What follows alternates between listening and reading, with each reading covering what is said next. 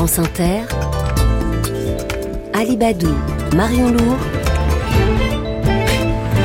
le 6-9. Et votre invité Marion ce matin est secrétaire général de l'association professionnelle Intercéréales. Association qui représente donc l'interprofession céréalière. Bonjour Jean-François Lépi. Bonjour. Vous avez rendez-vous aujourd'hui avec le préfet de la région Île-de-France pour lui parler d'un problème auquel on n'avait pas forcément pensé, c'est vrai. La circulation des céréales par péniche sur la Seine pendant les JO de Paris cet été en pleine période de moisson parce que la Seine va être le théâtre de la cérémonie d'ouverture des JO et aussi des épreuves de natation. La Seine, c'est un axe de circulation fondamental vraiment pour nos céréales? Oui, tout à fait. C'est un, axe qui est très important parce que la Seine est au circule au cœur des grandes régions céréalières françaises. Euh, et la Seine est un, et comment je dirais, c'est une rivière qui est à un niveau d'eau régulé. Donc ça veut dire qu'on peut circuler toute l'année sur la Seine et particulièrement en été.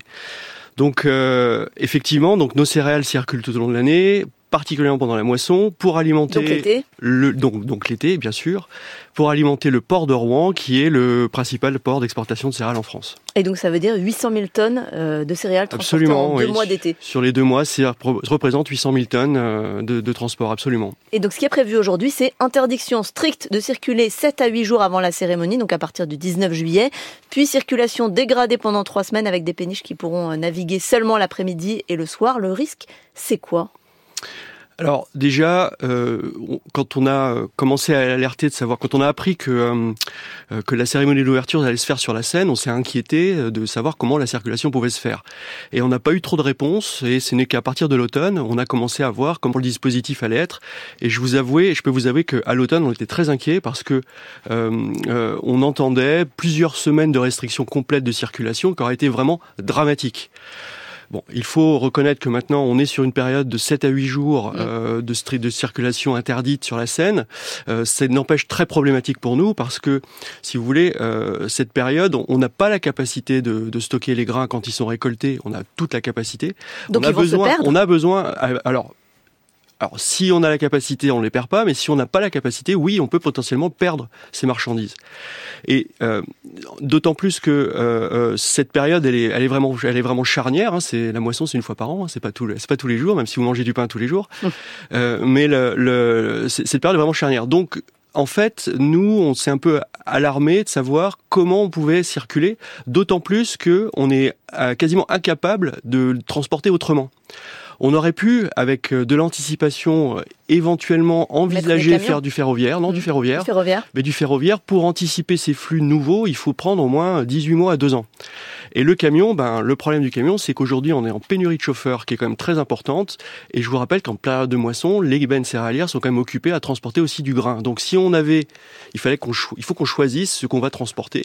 Donc, finalement, on peut pas vous faire autrement que transporter nos céréales sur la Seine. Donc malgré le délai de, de prévenance de l'organisation des JO, vous n'auriez pas pu anticiper? Ben, si on avait su euh, il y a un an, euh, je pense que si on avait su il y a un an, euh, fin, fin, fin, fin 2022, que qu'on aurait pu éventuellement anticiper plus de choses. Aujourd'hui, on peut pas. Donc, il faut, il faut qu'on trouve des solutions pour que nos céréales puissent circuler sur la Seine. Risque de perte de marchandises Risque de pénurie pour les consommateurs ou ça ne va pas jusque-là? De Alors, hausse des prix peut-être? Je, je pense que sur, sur- sur- on peut rassurer nos consommateurs français. Non, on n'a pas de risque de pénurie.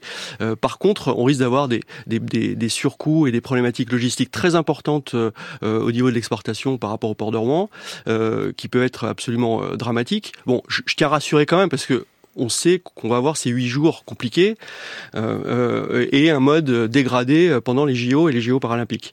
Euh, le point, c'est que nous, ce qu'on souhaite, c'est continuer à discuter avec la préfecture de région Ce que vous allez faire aujourd'hui, à nouveau, on le disait. pour trouver pour trouver des solutions qui permettent quand même d'amoindrir ou en tout cas de de de de- d'avoir moins de surcoûts potentiels. Euh, je pense que nous ce qu'on demande c'est sur cette période de huit jours qu'on puisse quand même essayer de faire circuler euh, euh, idéalement Donc deux huit jours autour de la cérémonie. Exactement, qui précède la cérémonie, qu'on Mm. puisse faire circuler éventuellement deux convois qui permettent de désengorger un petit peu en amont et en aval. Hein. C'est, c'est, faut, faut, faut comprendre que, que pendant cette période estivale, c'est à peu près euh, une vingtaine de péniches qui circulent par jour, qui remontent sur Rouen chargées de céréales. Mm. Donc euh, si sur euh, sur 40, euh, 30, 30 ou 40 péniches sur deux fois deux fois pendant ces huit jours, ça pourra vraiment nous aider à ça. Et puis aussi, ce qu'on souhaite, c'est avoir un interlocuteur privilégié à la préfecture ou à l'organisation qui permette de nous aider dans la dans la logistique. Je vous donne un exemple très simple. Mm. Euh, euh, pendant donc on a des périodes d'arrêt de circulation euh, pendant les pendant les épreuves qui vont durer de, de, de, de 2 heures du matin jusqu'à jusqu'à début de l'après-midi.